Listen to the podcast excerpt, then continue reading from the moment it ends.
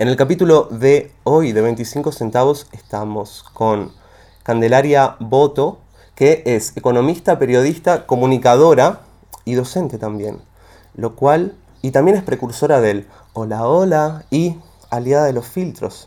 Todo eso en una misma persona. Hola, Cande Voto, en una sola persona todo eso, ¿cómo puede ser? Hola, Nico. Em, no te voy a mentir, trabajo mucho. Trabajo, soy una manija y, y, me gusta lo que hago y le dedico muchas horas al día a eso. A esas, a todas esas cosas. Qué lindo. Es como lo lindo del oficio, de irse a dormir medio pensando en una, te despertás en eso. Algo que había como pensado de, de estas como aristas que tienen en común es bueno, ¿cuál es el hilo conductor? Como dónde se empalman. Y hay como un vínculo en el día a día, ¿o no? Si sos economista no te podés colgar informándote dos semanas, ni ni siquiera dos días, me imagino. Y lo mismo siendo como comunicadora, tenés que mantenerte fresca y activa, ¿no? Eh, sí, depende de a qué te dediques dentro de la economía. Eh, la economía es una ciencia muy amplia, digo, puedes trabajar en el sector privado o o estar en la investigación y estar muy dedicado a, alguna temática en particular, pero cuando te dedicas a la macroeconomía, eh, sí tenés que estar al tanto de lo que sucede no solo en Argentina, sino en un, en un espíritu regional e internacional. Te tiene que, te tiene que interesar ver qué, qué está sucediendo y estamos viviendo un momento del capitalismo bastante particular donde suceden cosas todos los días. Mal. Es interesante, o sea, si sos como economista es un momento que por más que no estés de acuerdo con lo que está pasando, es como ese momento de la peli de ciencia ficción donde están viendo si llegan con los números, si explota, si corto algún cable que no era. Es como, sí, viendo cómo se, o sea, la economía es intrínsecamente política también, entonces viendo cómo la comunicación entre, entre la economía y la política va armando nuevos escenarios eh, y a la vez se profundizan desigualdades, se profundizan eh, muchas injusticias y, creo que también, o por lo menos por lo que a mí me gusta la economía, es pensar cómo se puede resolver eso, cómo, qué posibilidad hay de transformarlo con los recursos que tenés, digo, no hablando en abstracto, sino pensando justamente, bueno, qué, qué tengo de herramientas para salir de esto. Sí, además creo que el rol que vos cumplís, por lo menos yo lo veo eh, cuando me informo con lo que contás, es como hacer una bajada entendible de temas complejos, ¿no? Como tratar de comunicarlo desde un lugar piola. Hasta yo lo decía jodiendo, pero creo que los filtros inclusive de Instagram como que hacen decir, bueno, ella es una persona que lo va a poder explicar, porque es como un negocio que no se entienda la economía, ¿no? Es como cuando vas al mecánico antes de los 30 que no vayas, o sea, tenés que saber un poco. Eh, sí, ahí yo creo que hay un nexo muy claro entre la docencia y, la comunicación, digamos. Yo, eh, la docencia fue mi primer trabajo como economista y empecé trabajando en secundarios. Entonces ahí entendí la, importancia de poder hablar en un lenguaje que, que entendieran todos y todas y también mis viejos, ambos son docentes, entonces, bueno, creo que un poco aprendí de, ellos. Era la que les, explicaba cosas de matemática y de historia a mis amigas en el colegio, era como la, la encargada de eso y siempre me gustó. Y creo que me gustó también porque yo no me considero una persona particularmente inteligente ni brillante, entonces yo también me los hago esas explicaciones para mí, digo, así es como yo también lo entiendo que bueno, claro, capaz enseñando entendés cosas que si no las tenés que explicar, no las interiorizás. Pero medio como Lisa Simpson te veo, ¿no? Como inteligente, pero también como del pueblo, no es que decís, bueno, es como imposible eh, hablar y llegar como a, a, unas ideas que sean entendibles, porque vuelvo a esa idea, es un poco un negocio para, la, para el poder o lo que sea, que no se entienda tanto porque no tenés economía tanto en, cuando sos tan joven, me imagino.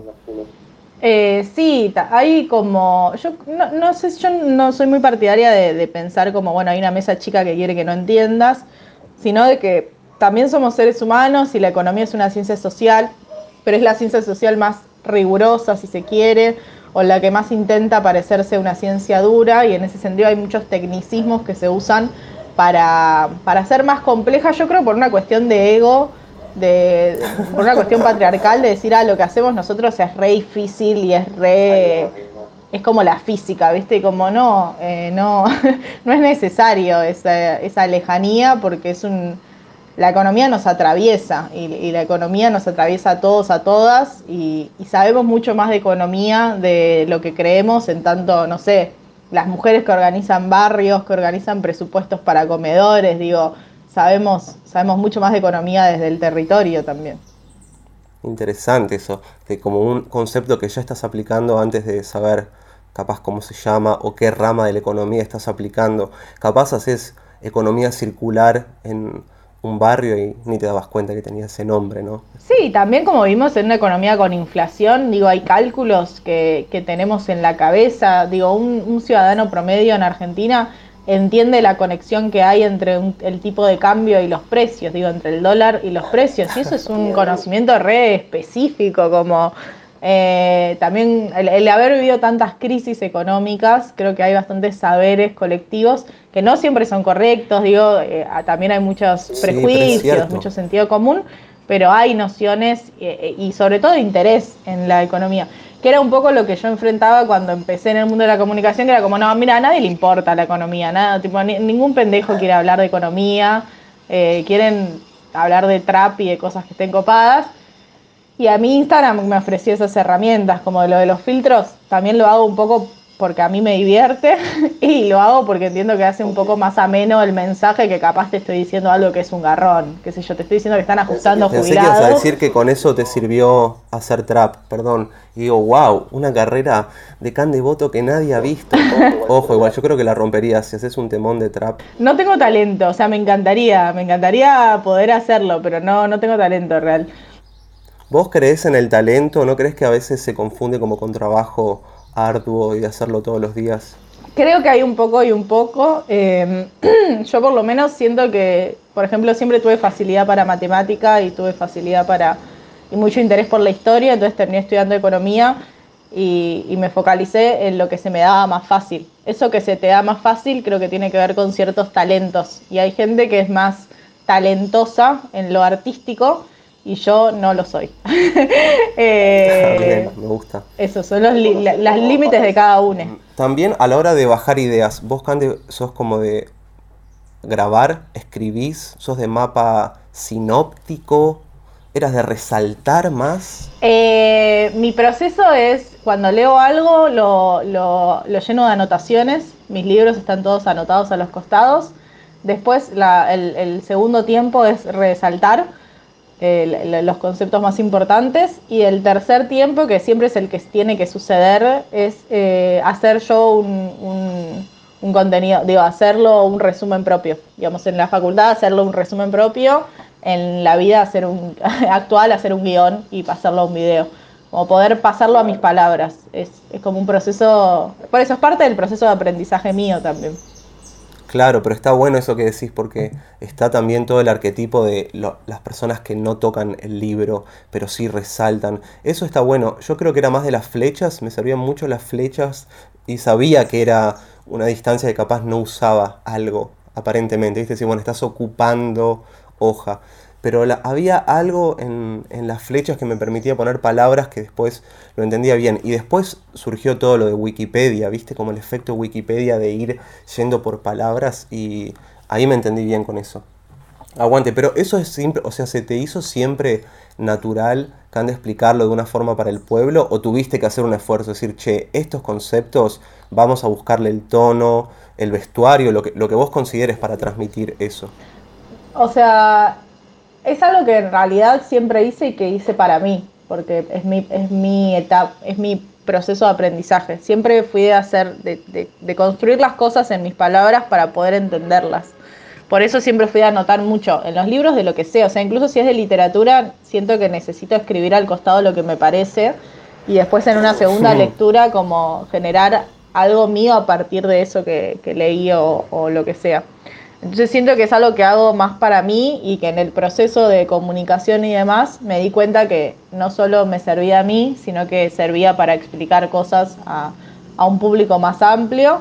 Y en ese camino obviamente que aprendí un montón, desde cómo decirlo hasta, hasta tratar de ser más, más suave, a, tratar de por ahí meter menos conceptos para no, no hacer un choclo y dejar a la otra persona completamente confundida, pero también estoy aprendiendo, qué sé yo.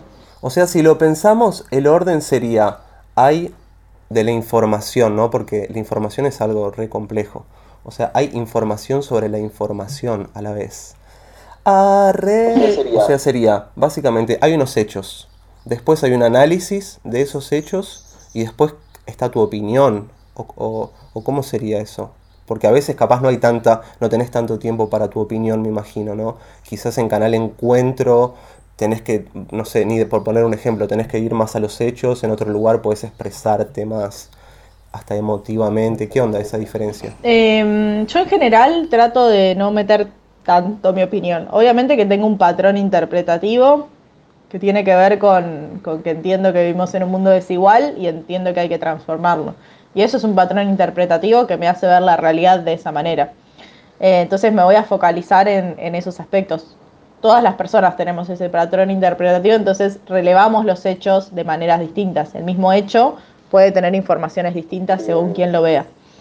Em, y en ese punto, cuando lo, armo en pos de comunicar, trato de sacar mi opinión o a lo sumo segmentarla a una parte donde yo esté aclarando que es mi opinión.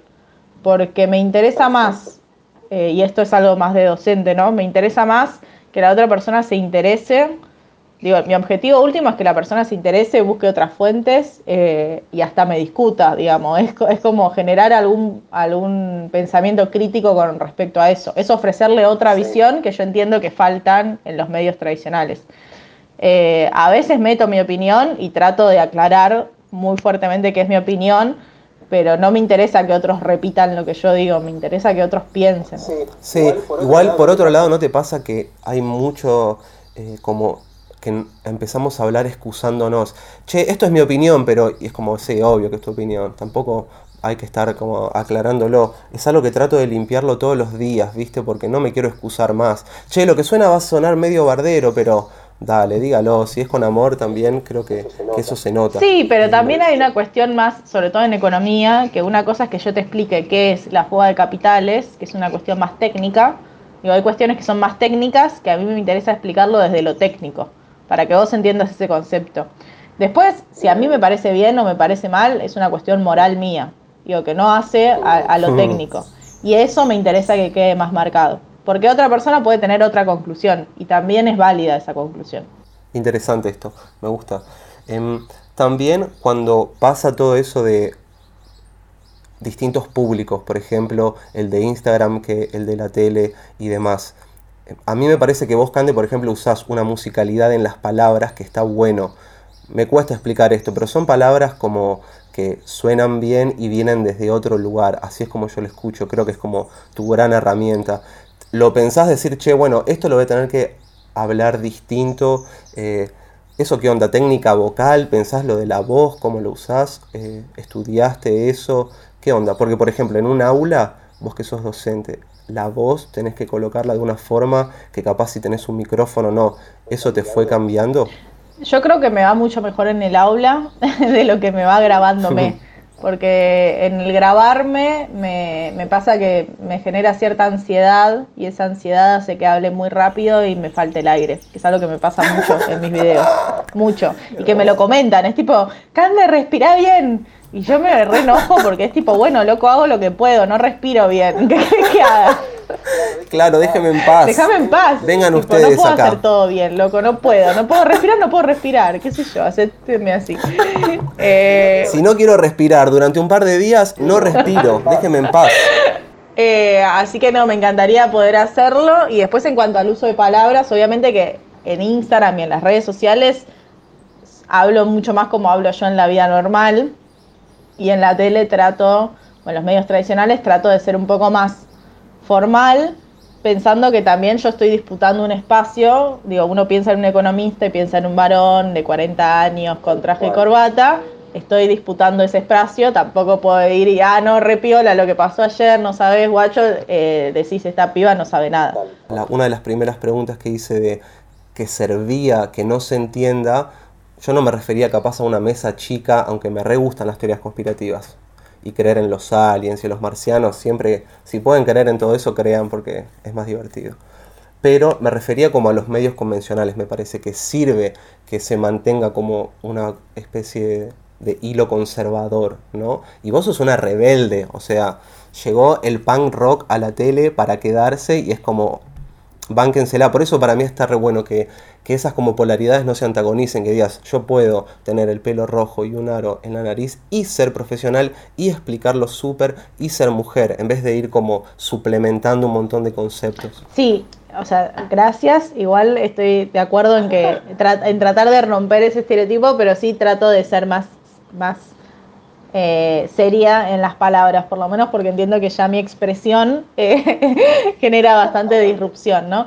Eh, y después en cuanto a por qué, te voy, a, te voy a discutir por qué no a las teorías conspirativas, y es que en realidad si uno piensa, los economistas que normalmente van a la tele son o funcionarios o exfuncionarios, digo, tienen una carrera política, o muchas veces son de consultoras.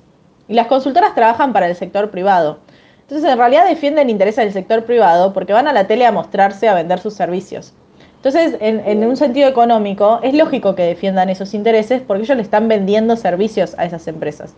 Yo no trabajo en una consultora, yo trabajo en la comunicación y además soy feminista y soy activista. Entonces me interesa que la gente cuando dice devaluación sepa que es una transferencia de ingresos de los pobres a los ricos, básicamente. Un tipo que labura en una consultora no va a decir eso porque va en contra de los intereses de no, no, es porque sea bueno o mal tipo, sino porque es un trabajador que está defendiendo su trabajo también. Digo, no para justificarlo, pero no porque sea malo, ¿entendés? Sí, es como lo que está pasando con la ley de rotulados y con todo este asunto de los alimentos que una cosa es decirlo en las redes y estar a favor y otra cosa es cuando hacemos Zoom, que eso afecta a las azucareras y después toda la movida de quienes están dentro del gobierno de ese lado. Eh, desde ya que a, mí me encantaría que el rotulado esté porque te lo dice un ex adicto a la Coca-Cola. Creo que es la única adicción que tuve en mi vida, Cande, te Yo soy adicta a la Coca Light, así que no, no la he superado todavía. Pero tal, te entiendo porque a mí me ha pasado de estar en casa y tenés que caminar hasta un kiosco a la noche, o si no, viste como claro. ese, flash. Tremendo. Yo me pasé a la soda, que además tengo sodero, entonces como era el sueño de mi vida tener sodero, pues, porque tipo no tengo que tirar plásticos, nada, me fascina. Eh, y ahí estoy cambiando, pero es re difícil, o sea, es muy adictiva. Hay un vínculo, Cande, con esta idea de que la economía queremos que mejore. Y me suena como un concepto de, obviamente, que todos quieren que la economía mejore. Quiero saber a qué nos referimos. ¿Cuál es el punto? ¿Como ganar más plata? No creo. ¿Gastar menos? Eh, ¿Tener menos gastos? ¿Qué, cómo sería mejorar? Yo creo que en la concepción tradicional, que la economía mejore quiere decir que la economía crezca. Que la economía crezca eh, en el sentido de que se genere un círculo virtuoso en, el aspecto de que hay más producción, hay más consumo, hay más puestos de trabajo, mejora el poder adquisitivo de los salarios, es como los momentos más, más lindos del capitalismo. Hoy en día, con, todo lo que es la arista ambiental y demás, eh, está puesto en duda esto, así que la economía mejor, digo, hasta qué punto las economías pueden mejorar y, que ese mejoramiento sea seguir creciendo, ¿no? Hasta qué punto el límite te lo pone el, planeta y sus recursos, digamos. Entonces hay distintas eh, respuestas a esto. Yo, de nuevo, como feminista, te voy a decir que hay que repensar justamente qué es la economía. Y si la economía es solo eso que sucede en los mercados, o la economía también es esos trabajos que no tienen reconocimiento ni salario y que recaen mayoritariamente en las mujeres, por ejemplo, ¿no? Eh, ¿Por qué no sería economía cómo se organizan barrios enteros eh, con, un montón de trabajos y de tareas que no tienen ningún reconocimiento ni social ni económico. Tal cual. Si queremos acabar, por ejemplo, con el hambre, hay, una movida enorme de hacer, no sé, huertas comunitarias en las villas y, es, a veces hasta es una traba. Eh, he conocido como algunas ONG que quieren ayudar y hay trabas para hacer como realmente en espacios que ni se usan. Y es eso, si la economía capaz es hacer que el capitalismo crezca, me imagino que es como una visión reserrada ¿no? de lo que es que la economía crezca. Es que el tema es que vivimos en un sistema capitalista donde el foco, no por nada se llama capitalismo, está en el capital. El foco está en, en esto que decías vos de tener más guita. En el plano individual es tener más guita y tener más guita es tener más laburo y vender más y comprar más y que todo sea más, más, más, más. Eh, y creo que lo importante es correr el eje, correr el eje y pasar a, una sociedad eh, donde el foco, del foco está en la vida humana, justamente. Nosotros somos una humanidad, aunque nos parezca algo lejano, y el foco debería estar en cómo mejorar esas condiciones para nosotros mismos y nosotras mismas. Eh, ahora, eso que parece algo tan obvio, porque digo, somos una especie humana, deberíamos tener como centro nuestra, nuestra vida y nuestra reproducción, parece algo utópico eh, hablándolo desde el capitalismo. Claro, como que se armó un monstruo que ya no puede mantenerse ni a sí mismo, ¿no? Como eh, es, es algo muy flashero eso. Pero está bueno esto que está pasando porque me parece que la pandemia trajo eso. bueno, hay cosas que no sé si quiero que vuelvan a ser como antes. Sí, el tema es que no, o sea, nada va a volver a ser como antes porque justamente el tiempo sucede y lo, y lo, que pasó, pasó. Em, el tema es que quedó. Dijo ese temazo de reggaetón, tal cual, exactamente.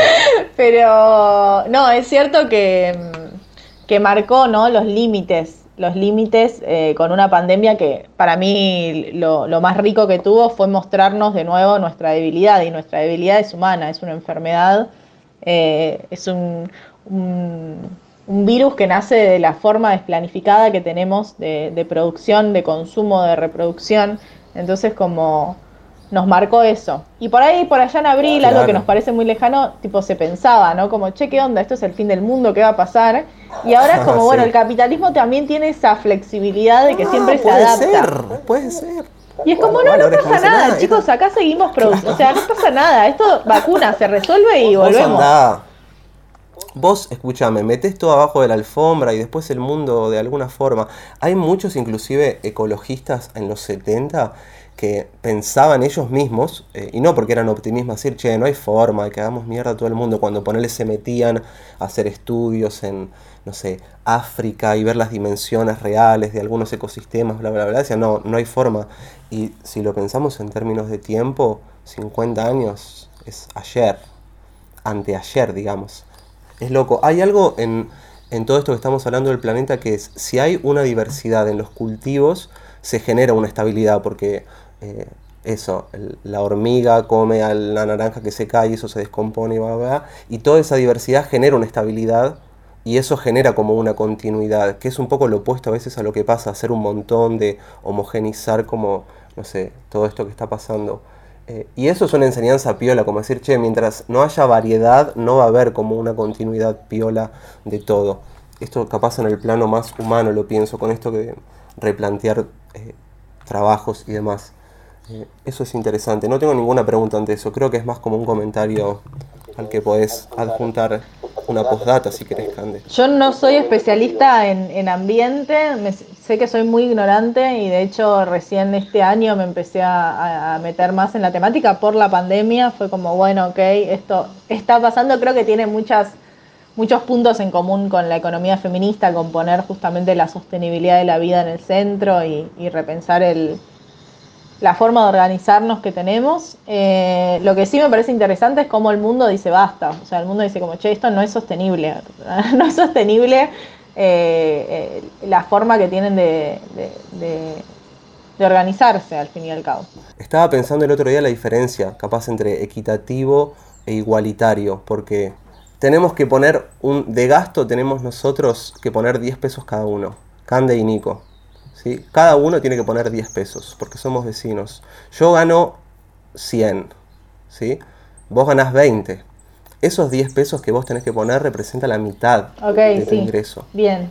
A mí me representa como un toque. Estamos poniendo los dos lo mismo, por ende es igualitario, pero no es equitativo. Bien.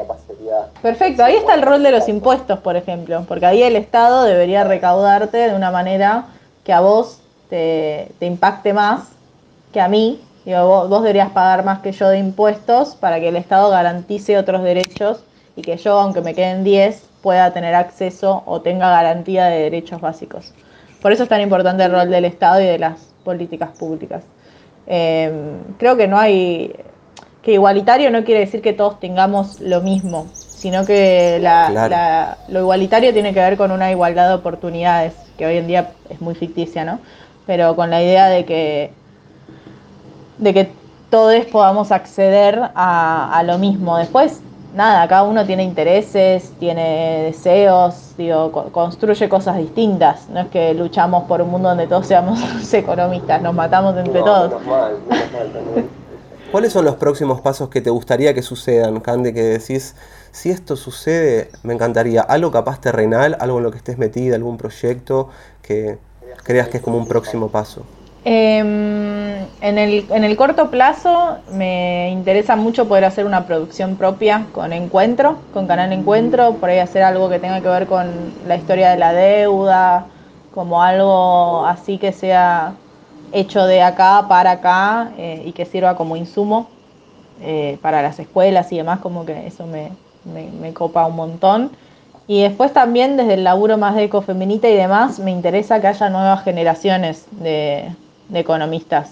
Eh, me interesa que seamos cada vez más economistas más piolas en los medios y no estas voces.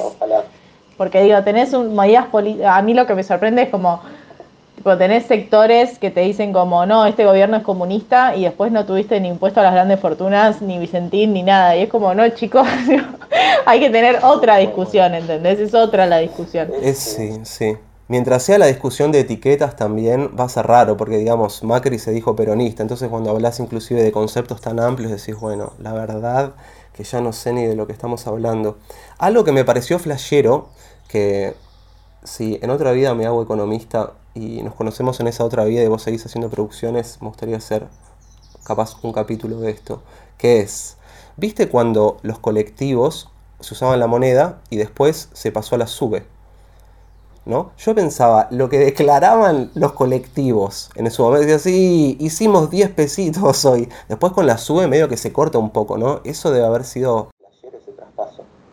eh, sí, todo lo justamente como se tienden a sistemas informativos mejores, eso es parte de tener mejor información, eh, eso fomenta o debería fomentar la transparencia, porque justamente vos tenés bases de datos donde, donde queda almacenado todo eso. Cuanto menos billete y moneda se use, más transparencia hay. El tema es que en nuestro país, como en toda Latinoamérica, hay mucha informalidad, entonces hay mucho efectivo. Y ese efectivo es lo, es donde, es lo que vos no sabés de dónde viene, ni a dónde va, ni qué es lo que se hace con él. Em, de la misma manera, igual, digo, obviamente que más transparencia es mejor en la economía, pero bueno, también tenés grandes capitales que sacan su guita y la llevan a un paraíso fiscal para no pagar impuestos. Y lo hacen las personas que tienen la infraestructura para hacerlo. ¿Cómo podrías describir un paraíso fiscal en 19 palabras? no, no voy a contar las palabras, pero te voy a dar la respuesta, que es más importante. Por favor, no las cuentes, de nunca. Em, no, lo importante es generar reglas de juego claras e internacionales. O sea, lo importante es que internacionalmente se diga esto no puede pasar, esta información tiene que ser pública y fomentar esa transparencia. El tema es que no se hace porque justamente ahí sí hay poderes y, no quieren pagar impuestos, justamente por eso van a esos paraísos fiscales. No deberían existir los paraísos fiscales. Es una locura que haya un territorio geográfico destinado a que la gente con guita no pague sus impuestos. Que los impuestos son lo, que lo que hacen más igualitaria las oportunidades. Digo, nadie es que, ah, bueno, te odiamos porque naciste con guita, pero si tenés guita, tenés que pagar más. Es, digo, es básico.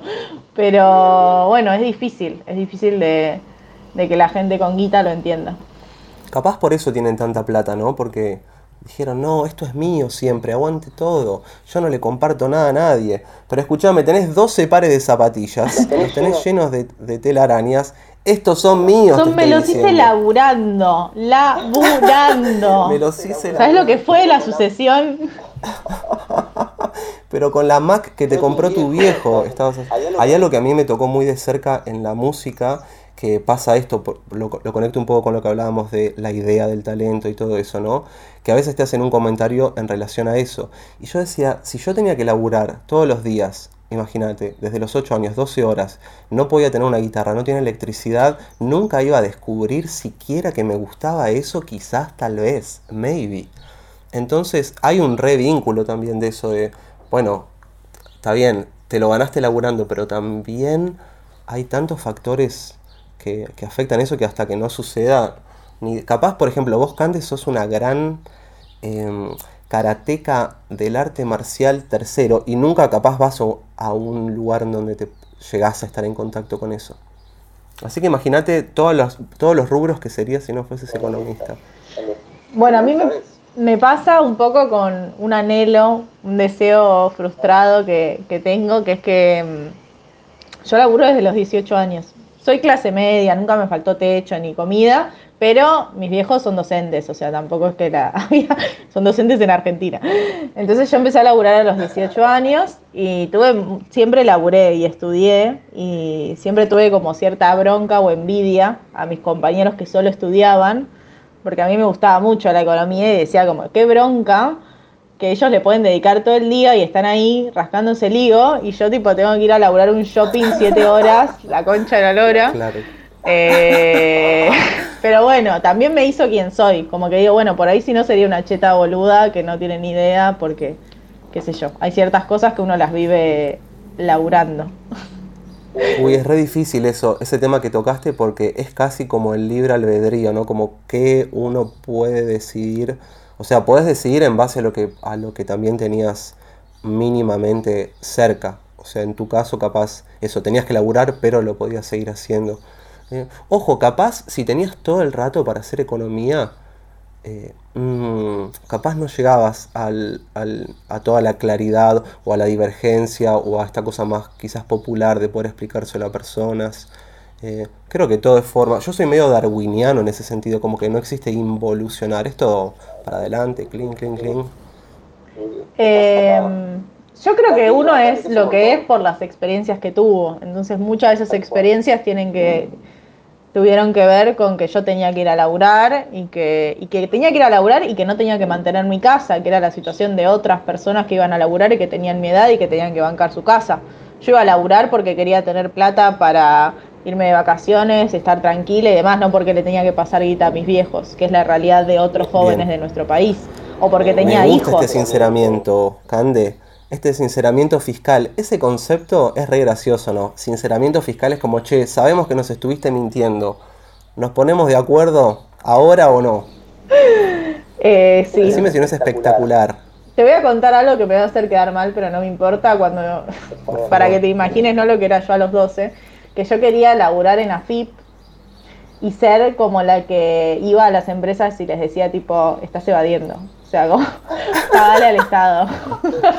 Hermoso, la policía de la FIP.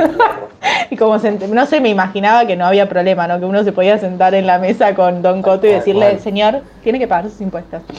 Su empresa está mal estacionada en este paraíso fiscal.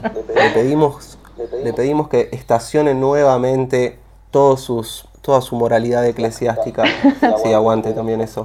O sea, se puede decir que era como similar, ¿viste este concepto que trajo Donald Trump que me parece re gracioso, que es alt facts, tipo alternative facts, como hechos alternativos? Eso también me encanta, como esto pudo haber pasado, medio que no, capaz que sí. O sea, todas estas cosas de, de la información de ahora es re flashero porque como saben que la información está llegando más y es más accesible, hay que hacer maniobras hasta semánticas, ¿o no? Bueno, es, re loco porque si bien hay una democratización en algún punto de muchos saberes que antes eran más difíciles de, acceder, también hay una reacción de lo que es el sentido común y de las instituciones tradicionales eclesiásticas. ¿El menos común de los sentidos te referís? No, sentido común de prejuicios de lo que es ser una mujer, de lo que es ser un varón, de la heteronormatividad, digo, de un montón de cosas que creemos que, o que nos hicieron creer mucho tiempo que eran lo natural, estoy usando comillas, eh, y bueno, una reacción de eso, ¿no? Y una defensa de, esas instituciones tan anacrónicas nos resultan a la mayoría. Bueno, a la mayoría. Además te llamás, te llamás Candelaria Voto, o sea, más democrático que eso es como imposible. O sea, claramente, vas, o sea, está perfecto lo que está sucediendo. Uno de mis sueños, Cande, para ir terminando esto y te lo cuento ya que vos te hiciste un sinceramiento fiscal conmigo, yo te voy a contar cuál era mi sueño. A ver. Es, viste, esas, esas personas que, creo que eran dos, que le robaron como décimas de centavo de dólar a un, a un millón de empresas durante mucho tiempo. Sí. Eh, después los agarraron porque creo que se zarparon un poco más. Pero de chico quería eso, porque decía, no molesto tanto a nadie, o sea, agarro de a centavitos, eh, lo dije. Pero vos lo querías para vos o lo querías para ser tipo Peter eh, tipo Peter Pan. Para ser Peter Pan, Peter Gabriel pensé que ibas a decir, era como claro, por la fortuna que tenía. ¿Vos lo decías para ser Peter Gabriel o Peter Pan? ¿Cuál de los dos? No, yo lo quería básicamente porque me encantaba la idea de de como como hacerle algo al sistema sin, sin molestar a nadie. No tenía ninguna intención de, así como ojo, porque robarle a plata nunca no, me cerraría. Pero eso es como de última, tuk tuk. Y con eso abriría una veterinaria.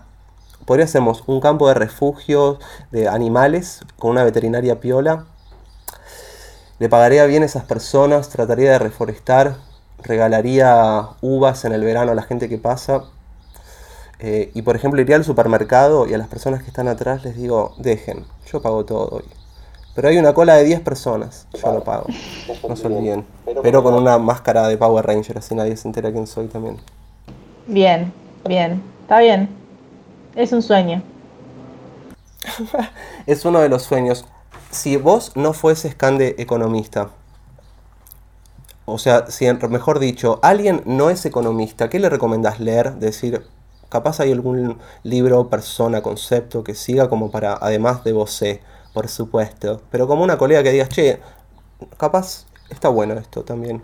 Em, como libro tengo para recomendar Economía por el 99%, que es de Chang, eh, y lo encuentran en PDF. Está buenísimo porque es un, libro escrito muy amenamente y habla sobre, sobre la economía y sobre todos los prejuicios que hay sobre la economía.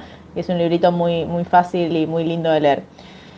Si a alguien le interesa mucho la data, así como la data dura, tenés a, así como gráficos, gráficos, gráficos. Bueno, eh, tenés a Piketty. Eh, cualquiera de sus dos libros. No conozco. Tomás Piketty es como el, el, referente de la, de la economía heterodoxa en el sentido de que exige cambios regulatorios, más democratización y demás. Y después como más espacios, por ahí si les interesó más la parte de economía feminista, pueden leer a Maya Pérez Orozco, eh, que es una española referente, o a Silvia Federici, que es eh, una italiana muy, muy grosa también en todo lo que es economía feminista.